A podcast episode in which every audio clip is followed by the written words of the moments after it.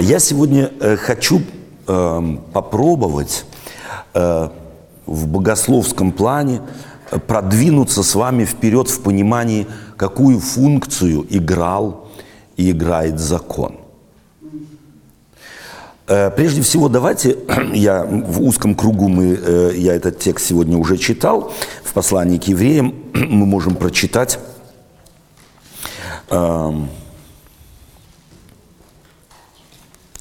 в главе 7, стих 19, «Ибо закон ничего не довел до совершенства». Это заявление послания, автора послания к евреям. А мы помним, что Тара заканчивается призванием, то есть пятикнижие Моисея, закон Моисеев, заканчивается призванием «Будьте совершенны, как совершен Отец ваш Небесный». Да, это, собственно говоря, то, к чему призывается народ Божий древности, и к ним же, к этому же призывает Иисус Христос в Нагорной проповеди. Нагорная проповедь заканчивается теми же словами. «Итак, будьте совершенны, как совершен Отец ваш Небесный». Правильно? Да. То есть мы с вами говорили, по контексту вообще Библии мы понимаем, что совершенство, к которому призывает закон, Ветхий ли это Завет или Новый Завет, не имеет в виду морали и нравственности. Это не значит, вот как очень часто, когда мы в христианских кругах говорим, то мы, э, когда слово «совершенство» слышим в применении к христианам, то тогда мы имеем в виду, как правило, безгрешность. Да? Безгрешность. А вот теперь давайте прочитаем апостола Павла в послании э, к Галатам. Послание Галатам, если кто-то может, может открыть третью главу. И в третьей главе, я читаю с 18 стиха. «Ибо если по закону наследство, то уже не по обетованию, но Аврааму Бог даровал онное по обетованию. Для чего закон? Вот 19 стих. Для чего же закон? Ставит вопрос апостол Павел, а потом говорит, он дан после, по причине преступления, до времени пришествия семени – которому относится обетование и преподан через ангелов рукою посредника. Но посредник при одном не бывает, а Бог один. Итак,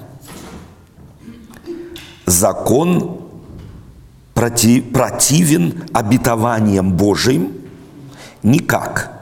Ибо если бы дан был закон, могущий животворить, то подлинно праведность была бы от закона. Но Писание всех заключило под грехом, дабы обетование верующим дано было по вере в Иисуса Христа.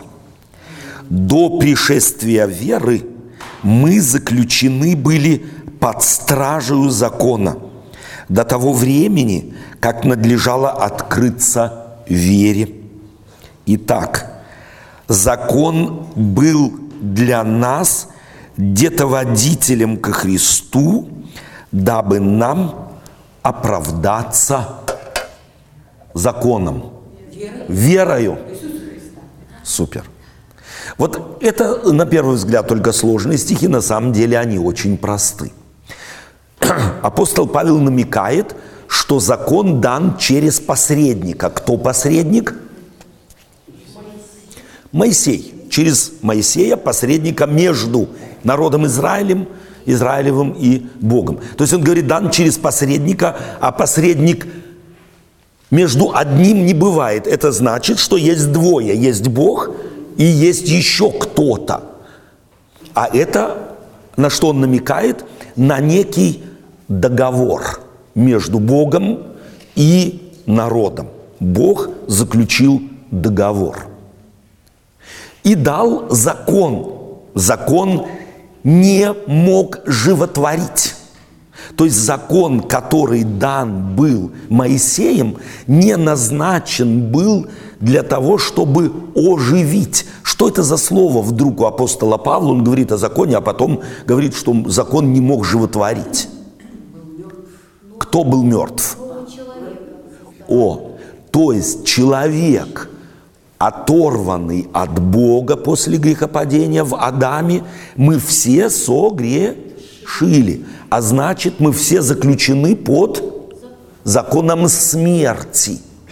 Так вот, со смертными Бог заключает закон, то есть в лице Израиля со всем человечеством Бог заключает завет и дает закон, как кто вот эти, те израильтяне, с которыми он через Моисея заключил завет, в глазах Божьих, живые или мертвые – Мертвые. Мертвые.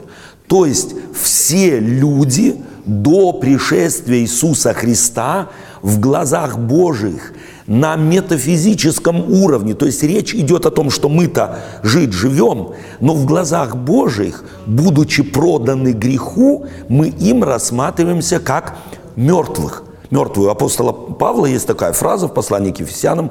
«И вас, мертвых по преступлениям, оживотворил. Через кого? Через закон? Нет, через Иисуса. То есть до пришествия Иисуса Христа в плане спасения Бог строит свои отношения с народом, который для него мертв. Мертв в каком смысле? В том смысле, что человек сориентирован на эгоизм. И он дает этому народу закон, и через него морально-нравственный закон, собственно говоря, сегодня все цивилизации живут по этому закону, очень часто его даже не сознавая. То есть Бог дал примерно три с половиной тысячи лет тому, 3800 лет тому назад закон народу израильскому, небольшой группе людей сравнительно, а им сегодня живут и буддисты, и индуисты, и даосисты, и атеисты тоже, сами того не сознавая. Так вот, давайте мы рассмотрим саму функцию закона. Что в, законе было, в закон было вложено, уже в сам закон. Закон народ израильский получил в виде чего? В виде чего? Материально. В виде скрижалей. То есть народ израильский получил закон в виде двух скрижалей. Это были портативные, это был портативный закон. Они где получили его? В Египте, на Синае, то, прошу прощения, в пустыне, в пустыне, Синайской пустыне и на Синай, подошедшей горе Синай. Это были портативные заповеди, их можно было с собой носить до тех пор, пока они 40 лет путешествовали. Потом Бог говорит, запиши их. Куда их надо было записать? На чело, на руку. А потом он говорит, я запишу его на сердце. Возьму из плоти ваше сердце каменное и вложу сердце плотяное. Вот когда мы эти слова слышим, Простите, я так скажу вам, что мы ничего не слышим. Мы слышим только слова и ничего не понимаем. Я попробую объяснить, чтобы вы поняли, почему а Бог через Исаию эти фразы «возьму из плоти ваше сердце каменное и вложу сердце плотяное». Дело в том, что народ израильский-то 400 лет ходил, то есть или жил в Египте, они были рабами. И они по сути своей стали египтянами. По национальности были израильтяне, а по мировоззренческим величинам, по религиозным величинам были египтяне. Да? То есть ваши дети вот здесь родятся, кто бы ты по национальности не был. Русский, татарин, казах, дети ваши будут по национальности такой, как, каковы вы, а по мозгам немцы. Они будут пунктуальны, и этому будут придавать невероятное значение, вас будут мучить этим. А если уже через 400 лет вы на ваших потомков посмотреть, даст Бог, если земля будет стоять, то лучших немцев вообще не будет, как ваши дети, вышедшие когда-то из Казахстана. То есть среда определяет религию, мировоззренческие величины и представления. И вот чтобы понять, почему из, э, через Исаю Бог говорит, я возьму из, сердца, из, из э, вас сердце кам, э, каменное, вложу сердце плотяное, потому что как раз египетская религия учила другому. Она учила тому, чтобы человек завещал своим потомкам в день смерти вынуть из его груди э, сердце, плотяное сердце, и вложить камень. Почему? Религия Египта, мы сегодня имеем так называемую книгу мертвых, не можно прочитать, она представляла собой жизнь здесь на земле как подготовку к потусторонней жизни, к жизни вечной с богами. Но они прекрасно знали, что с богами может жить только человек чистый, морально, нравственно высокий. Но все они прекрасно знали, сколько бы человек не пытался здесь на земле себя усовершенствовать, все равно где-то его дернет, и он так или иначе наследит. Это знаем все мы. А? Каждый Новый год мы принимаем решение, что мы будем в какой-то области лучше.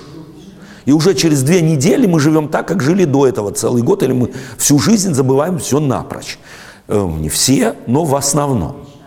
Итак, они этот факт знали и спрашивали себя, а как же нам попасть в жизнь вечную, если мы добра хотим, а по добру жить не можем? Это, кстати, апостол Павел констатировал. Желание добра есть во мне, но чтобы сделать, он на того не нахожу. Это египтяне знали. Но вот у апостола Павла была надежда на себя или на Христа? На Христа. Он его это, он это констатировал, но от этого бессонных ночей у него не было. А вот у египтян были бессонные ночи. И потому их жрецы говорили – вам нужно всю жизнь делать одно – приносить жертвы богам и всю жизнь учить так называемое отрицательное богословие наизусть. Потому что, когда ты умрешь, тебя через реку, так сказать, ведущую в жизнь вечную, подведут в какой-то прекрасный день к Богу, которого они изображали в виде крокодила – и вот этот крокодил, Бог будет задавать тебе вопросы. По всей твоей жизни у них было э, что-то около 70 вопросов, э, касающихся всех сфер жизни. И ты на любой вопрос, какой бы тебе там не задали – когда ты будешь стоять перед этим Богом подземным, а сердце твое будет лежать на одной чаше весов, а на другой чаше весов будет лежать страусинное перо, если вам известны э, египетские иероглифы, то вы эту картинку знаете. То будь сам умный.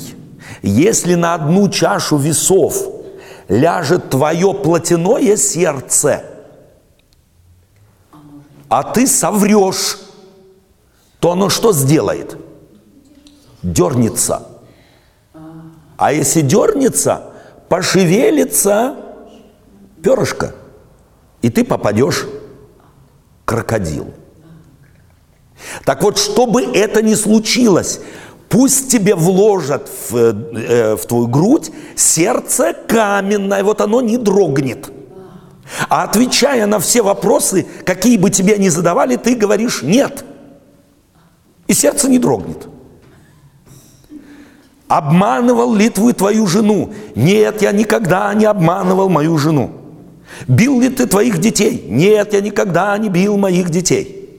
Обманывал ли ты твоих детей, в смысле обещал им что-то, а потом забывал, и они на тебя обижались? Нет, я никогда не забывал моим детям, мои обещания выполнит. И так по всей жизни. Клял ли ты когда-нибудь царя, то бишь Меркель, клял ли ты когда-нибудь князей? Нет, я никогда никого не клял, царя не клял.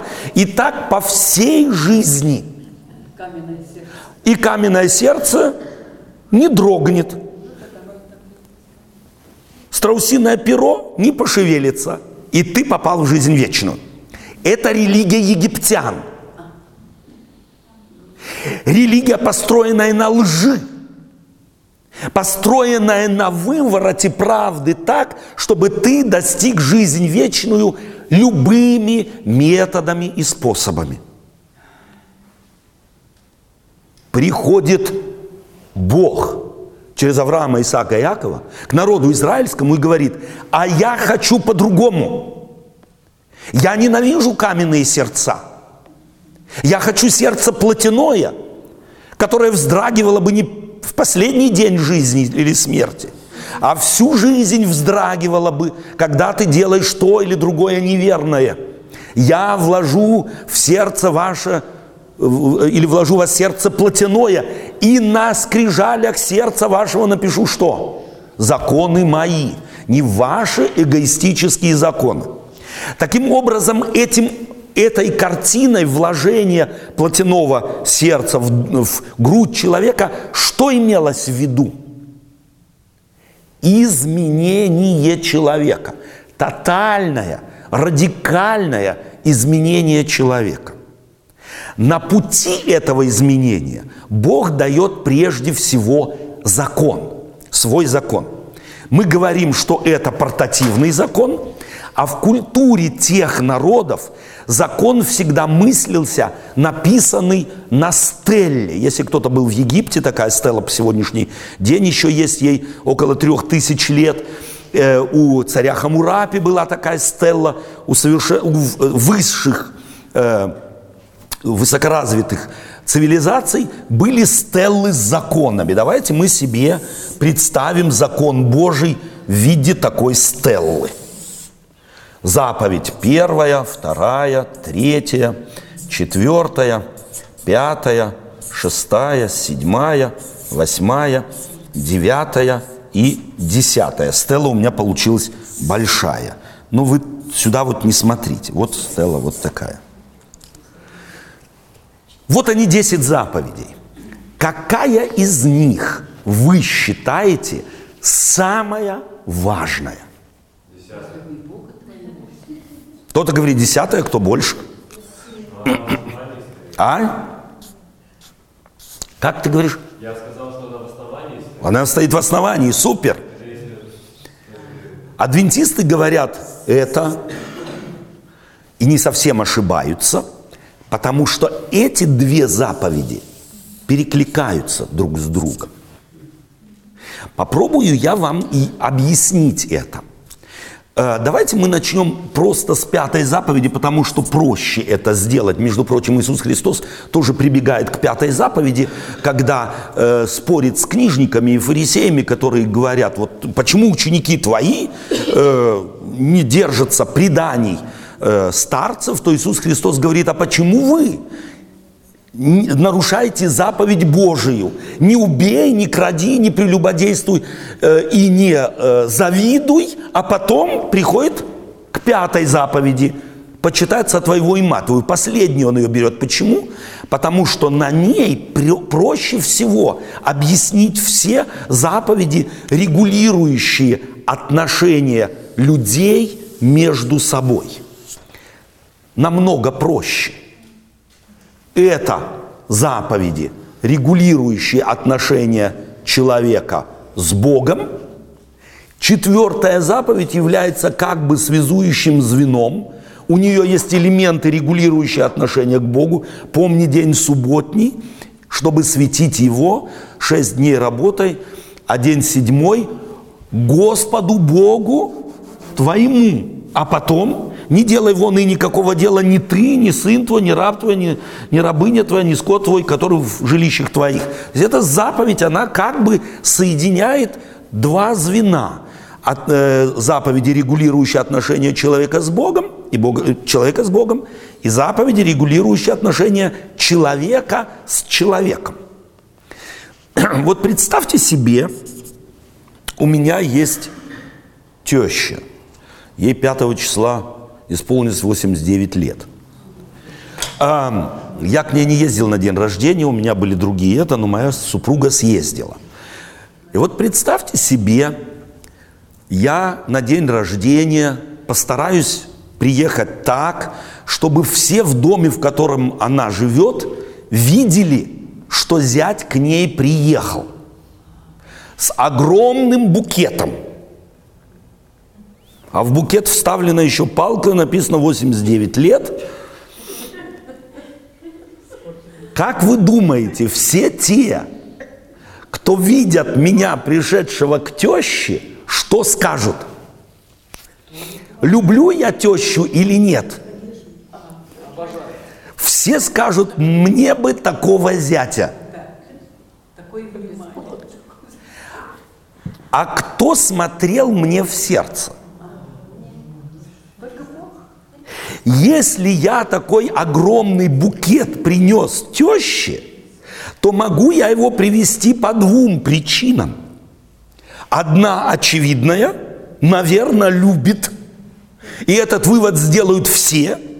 И зная, что такой вывод сделают все, я постараюсь букет заказать как можно больше. В том случае, если меня с тещей не связывает ничего, тем больше будет букет. Как обычно. У меня случай такой был на самом деле. Ни, ни одного слова не добавляю. Я был на свадьбе э, кого-то, кто здесь сидит. Им много букетов подарили, огромных, шикарных букетов. И они в конце концов говорят, Отто, ну один хотя бы забери, избавь нас от букета, потому что у нас в хате негде будет сесть, у нас одни букеты. Но один из хороших букетов они дали мне. Я поставил себе в автомобиль, привожу его домой. И как на грех идет мне навстречу соседка, у которой такой вот, знаете, есть женщины, у них язык без костей. Она смотрит, прям видно было, как у нее глаза из орбит. И она говорит, так, скажи, чем согрешил против твоей жены? Откупаешься. Чем больше букет, тем меньше связь. Но люди всегда говорят хороший зять. Окей, с тещей мы разобрались. Шестая заповедь как гласит? Шестая заповедь. Не. А? Не убей, не убей. Представьте себе, у меня сосед невыносимый, а я пастор. Я бы ему просто голову открутил бы. Но я пастор. Плюс у меня жена и трое детей, и замечательные внуки. Если я ему голову откручу, то я попаду в места не столь отдаленные, он будет припеваючи жить, а я из-за своей ненависти куда попаду? И запекут меня на пару лет, на полтора десятка лет в места не столь отдаленные. Я ж не дурак. Я что должен сделать, если я его ненавижу, он мне покоя не дает? У вас есть какое-то предложение? А? Подляну ему делать чтобы, так сказать... Но я же пастор, ты забыл, Алекс. Я... Что я сделаю, если я чуть-чуть умный? Я съеду с этой квартиры. Просто подальше от греха. От греха подальше. Уехал я. Приезжаю в новую квартиру, только заселился, а рядом на одной площадке ноги от коренных зубов, в мини-юбке, глаза, небо синь, молодая, и еще мне глазки строит. А я пастор. Что делать?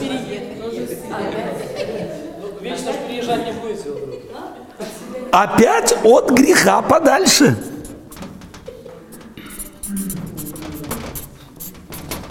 От греха подальше.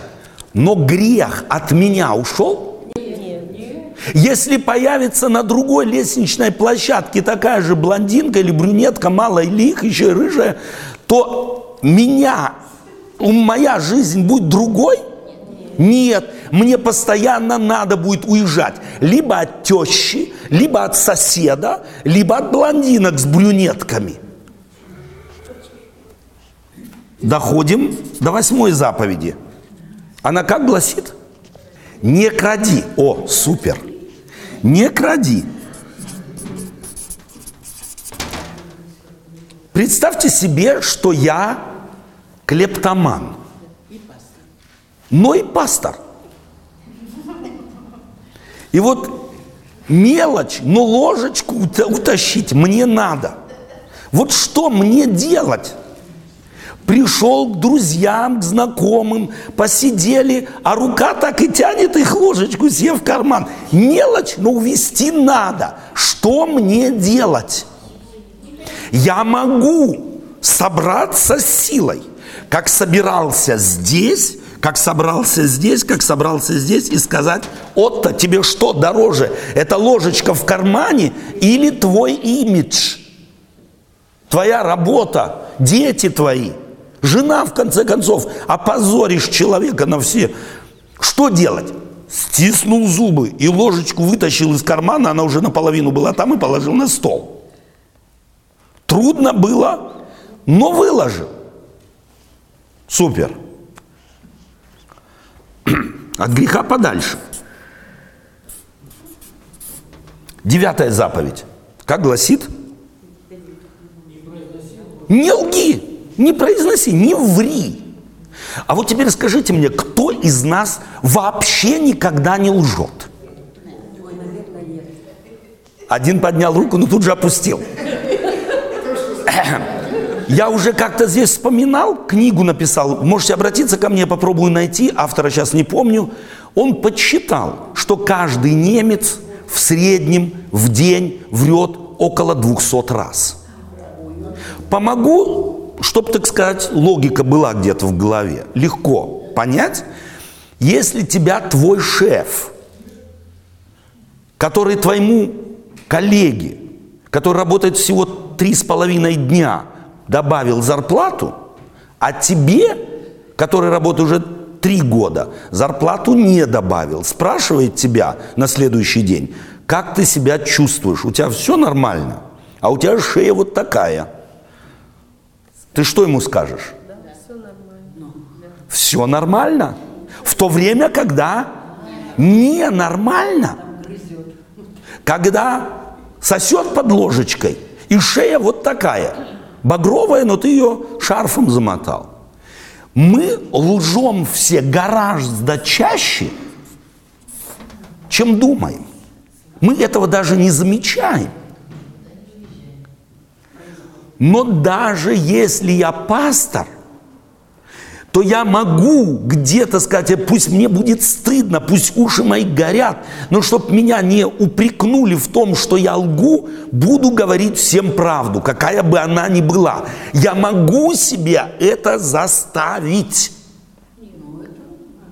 до определенного какого-то момента, где воз, так сказать, э, над моими чувствами справедливости возобладает страх какой-то. Потерять то, чего я не потеряю, если солгу.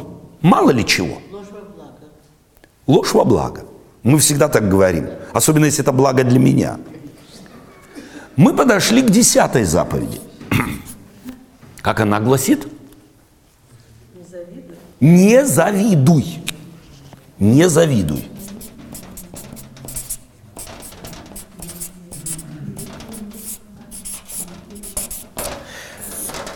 Вот смотрите, какая, какова разница между всеми предыдущими заповедями и этой? Какова разница? Вы замечаете, что все эти заповеди предыдущие связаны с определенным действием. Да? Почитай отца и мать, в чем выражается? Подвожу, увожу в поступках, в совершенно определенных поступках. То есть уважаю ли моя, мою тещу, видно, с чем я к ней приезжаю в день рождения или не приезжаю. Когда речь идет о «не убей», Речь идет о поступке, который можно очами видеть, можно зафиксировать. Все остальные поступки. А десятая заповедь, о чем идет речь? О мыслях, об образе мыслей – вот здесь, с тещей ли, с соседом ли, с блондинкой, с кем угодно, с серебряной ложечкой, с какой-то правдой, неправдой, я могу справиться, напрягши мое с одной стороны, чувство собственного достоинства, с другой стороны, силу воли. Можно нарепетироваться и даже к нелюбимой теще ехать с огромной улыбкой и с огромным букетом а внутри говорить, скорее бы закончилось все это. Но этого никто не должен слышать. Этот букет хороший? Такой букет хорош? Ну, букет, букет на вид может быть и лучший. Но для Бога он удовлетворяет потребности или те ожидания, которые Бог от меня ожидает. Нет. Но ведь мы же понимаем, что Бог и все остальные заповеди расширил, расширил тоже до уровня мысли. Если ты в мыслях там, пожелал кого-то убить, но это уже ты сделал. Супер, Володя. Потому я и подошел к десятой заповеди. Что я могу сделать с моими мозгами? Вот если въехала в меня блондинка, ненависть к соседу, не любовь к теще, любовь к серебряным ложечкам. Что мне делать? Молиться. Вы всю жизнь же молитесь уже. И у вас, вас ничего уже не волнует. О! Я спрашиваю себя. Вы не можете без молитв. Супер. Очень хорошо. Что это изменило в вас? Будьте совершенны, как совершен Отец. Мы чувствуем, что мы мертвы. Мы мертвые. Эти заповеди даны для того, чтобы показать нам, кто мы. А к ним, плюс к этим заповедям, нигде не дана дорожка, как ты эти заповеди все можешь объехать и в вечность попасть. Не дано. У египтян дано а у нас нет. И мы знаем, что у египтян это фантазии, а реальность другая. Реальность совершенно другая. Бога ты, египетского, можешь надуть, потому что он каменный. А Бога Творца Вселенной ты надуть не можешь, потому что он знает движение сердца и мыслей. Что делать? Поэтому Десятая заповедь является принципиально фундаментальной, потому что из перспективы этой заповеди рассматриваются все остальные, как Володя, забегая вперед, сказал. То есть, если я букеты дарю какие угодно и с блондинкой в ресторан не пошел, это еще не значит, что я заповедь выполнил. Вот о чем говорит Библия. И хотим мы того или нет, каждый из нас грешит, нарушает эти заповеди. А апостол подчеркивает и говорит, согрешивший в одном становится преступником перед всем законом. Таким образом, с чем мы сталкиваемся? И вот я хочу вернуться от десятой заповеди, которая ориентирует нас на наши мозги. Она показывает, что мы больны в голове. А вот голову свою изменить я не могу. Библия это не даосизм, не синтоизм, не э, буддизм, не индуизм, где даны концепции изменения мозгов. Знаете, до какой степени? Какова цель вообще вот этих всех медитаций в восточных религиях? Настолько мозги сделать пустыми, чтобы там дым и все, и больше ничего, один звук.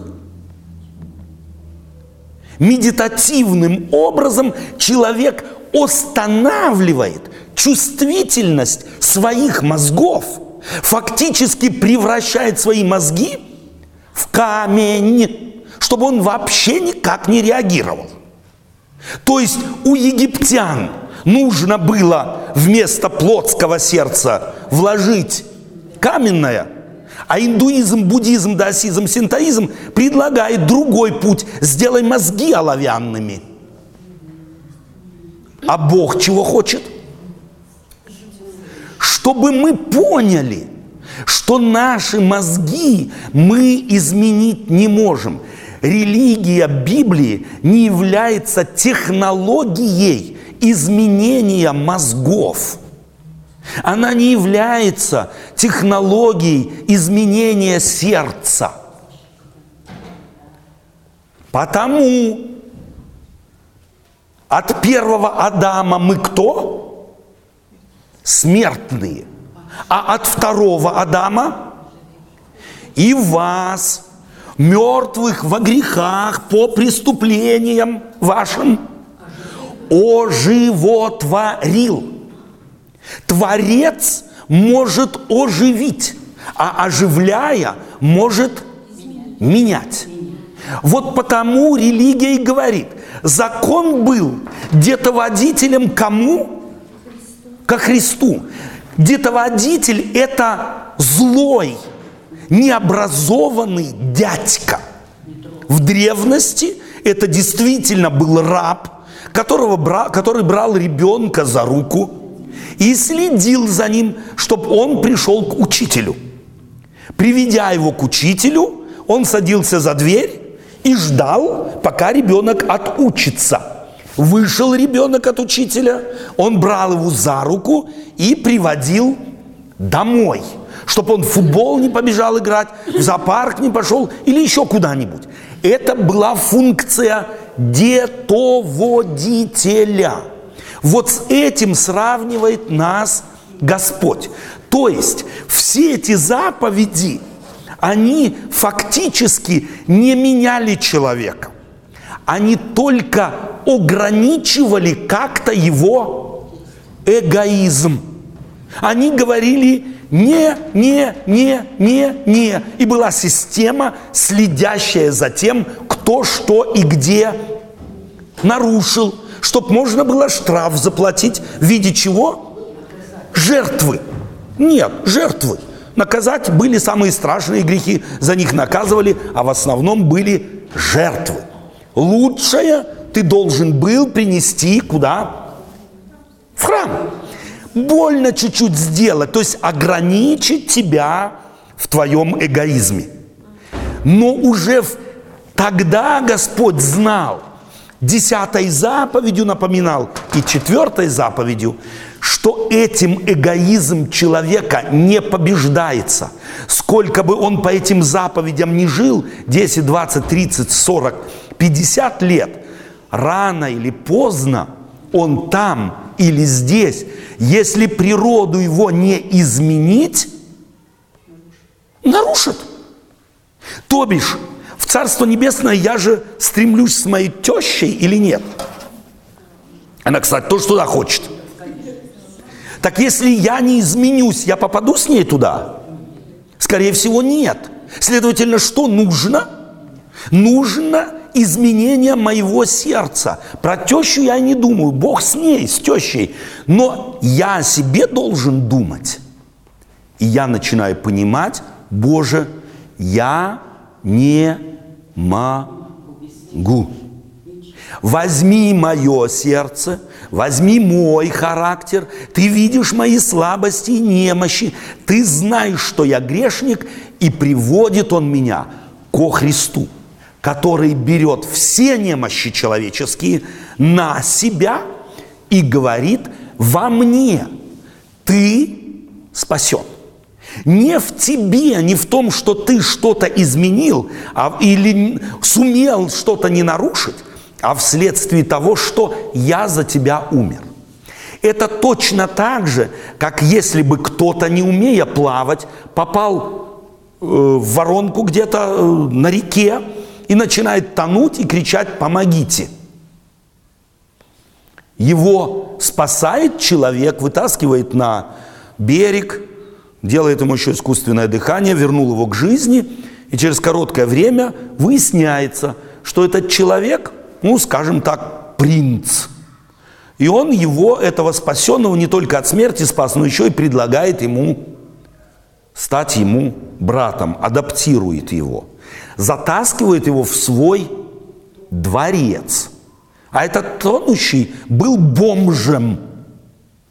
Это для него не двойной ли праздник? Жизнь спасена и статус другой – если такой человек поймет преимущество, то он будет стараться жить как бомж в апартаментах принца. Или как принц в его апартаментах. Как принц. У него не всегда не сразу получится, но однозначно, если у него в голове все в порядке, то он будет стараться жить как принц им не являясь. Вот это имеет в виду Иисус Христос. Вы стали дети Божии, будучи чадами гнева. Будучи чадами гнева, вы стали дети Божии. Будучи приговорены к тому, чтобы утонуть на реке, вас спасли, и, оказывается, спас принц, и еще предлагает вас, вас еще и адаптировать. То есть принц Христос пришел и нас, бомжей, спас. Мы приговорены были быть бездомными. Он нас спас, а еще и говорит, а я вас и адаптирую. Я хочу, чтобы вы мне были братья и сестры. Я вас уже и не спрашивал. Я уже вам метрики о адаптации написал. Вот, пожалуйста, вам в руки. И если у меня в голове все в порядке, я буду искать жизнь бомжа, или жизнь адаптированного ребенка Божия? Конечно же, последнее. Вот это символ того, о чем говорит закон. Закон был где-то водителем. Он постоянно мне напоминал, бомж, бомж, бомж, бомж, бомж по всем пунктам – но потом пришел принц, когда от своего бом, бомжества уже утопал и спас меня. И сделал своим детем. Функция закона отменяется. Она не имеет смысла, потому что я уже попал на территорию принца, где стремлюсь не только 1, 2, 3, 4, 5, 6, 7, 8, 9, 10, а спрашиваю, а чего еще здесь есть. То есть я заинтересован в том, чтобы адаптироваться, приспособиться к этому новому царству. Тогда появляется желание. Вот в этом суть Евангелия. Суть Евангелия не тащить человека к закону, а притащить его к тому, кто его адаптировал. Чтобы он в его лицо посмотрел, на его характер посмотрел и понял, кто это тот, кто его спас. Тогда у него является желание с тещей наладить отношения, не бояться, а желать наладить. На блондинку не только отворачивать глаза, но просить Господа, чтобы я на нее смотрел – и у меня никакой похоти не появлялось, измени меня. И если с соседом у меня плохо, пусть какое не будет, а я буду за врагов молиться, и съезжать не буду, и на зло ему ничего делать не буду. Если у меня будет склонность соврать, я не буду не врать, не потому что боюсь за мой имидж, а потому что само понятие ложь для меня уже мерзко. Я изменился, я другой. Вот он символ и назначение закона. Почему апостол Павел говорит, что закон упразднен? Потому что он говорит, вы в царство уже попали. А попав в царство, я не игнорирую закон. Я его по сути желаю выполнить, Потому что царь меня спасший меняет мое сердце, меняет мою душу, меняет ценности, на которые я и ориентируюсь. Чудесно. Аминь. Аминь.